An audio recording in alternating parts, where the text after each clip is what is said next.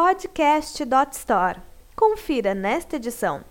Por que é o lojista quem paga pela fraude na internet?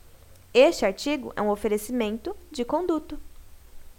Empreendedores que recentemente começaram a vender pela internet costumam ter um choque quando recebem o primeiro chargeback e descobrem que são eles quem deverão fazer o estorno daquela compra ao cliente. É um comentário frequente. Por que este custo recai sobre o lojista? Eu pensei que quando o banco emissor do cartão autorizou a transação, eu não teria que me preocupar mais com a fraude.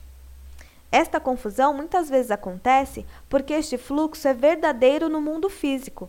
Quando um cliente escolheu pagar com cartão de crédito e inseriu a senha na maquininha, uma vez autorizada a transação, o lojista já pode ficar tranquilo. Se por acaso um consumidor contestar aquela compra no futuro, a loja não precisa se responsabilizar. Afinal de contas, a senha, por ser única e supostamente intransferível, é uma maneira de garantir que quem está fazendo o pagamento é de fato o dono daquele cartão. Mas, no ambiente online, as coisas são um pouquinho diferentes. Um e-commerce, quando decide receber pagamentos online, acaba se comprometendo também em arcar com a segurança das transações que envolverem aqueles cartões de crédito. É necessário, inclusive, assinar um termo de responsabilidade sobre isso, mas este é apenas um dentre muitos documentos que precisam ser firmados pelo lojista. Ou seja, se no futuro houver alguma contestação de compra, o estorno sairá do bolso do lojista. Isso significa que, no e-commerce, a autorização do banco emissor do cartão não significa que o banco está reconhecendo aquele cliente na frente do computador ou da tela do smartphone como portador daquele cartão. A autorização não está relacionada à identidade do cliente, mas apenas à checagem se aquele cartão que está sendo utilizado possui dinheiro para pagar aquela compra. Deu para entender a diferença?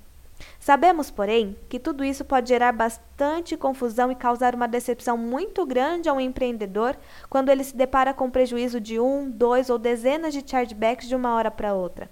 A nossa ideia também não é entrar no mérito legal e opinar se este fluxo de responsabilidade pela fraude online cabe ao lojista ou aos bancos. Mas é importante frisar que a fraude online acaba gerando prejuízos em toda a cadeia de pagamentos. De acordo com dados do setor, para cada um dólar que um e-commerce perde com a fraude, os bancos e as adquirentes desembolsam cerca de um dólar e 50 centavos com custos operacionais de atendimento e de substituição daqueles cartões de crédito cancelados pelos clientes, além de várias outras atividades preventivas e de segurança. Quando um consumidor descobre que o seu cartão de crédito foi utilizado indevidamente, também acaba ficando inseguro sobre todo o processo de pagamento online. É comum ouvirmos um cliente vítima de fraude dizer que a partir daquela data só fará pagamentos via boleto, o que é um equívoco muito grande pensando como consumidor. Ou então, aqueles que desconfiam da segurança do banco emissor ou da bandeira do cartão com pensamentos do tipo: meu cartão da bandeira A nunca foi clonado, já o da bandeira B foi clonado duas vezes. Ou seja, a fraude gera uma experiência muito ruim para as marcas de bancos e bandeiras, assim como também gerará para o seu e-commerce. A má notícia é que não existe e-commerce à prova de fraude. A partir do momento em que você decide receber pagamentos online, acaba ficando sujeito a este tipo de golpe, independentemente do tipo de produto ou serviço que você vende, já que há muitos casos em que os criminosos não estão necessariamente interessados no produto da sua loja. A fraude faz parte do jogo do comércio eletrônico e mantê-la em uma taxa entre 0,3% e 0,7% é uma das tarefas que você deve administrar em sua operação. Assimilar essa ideia é uma das muitas tarefas de um empreendedor que precisará entender que o objetivo da análise de risco não se trata, utopicamente, de acabar com a fraude.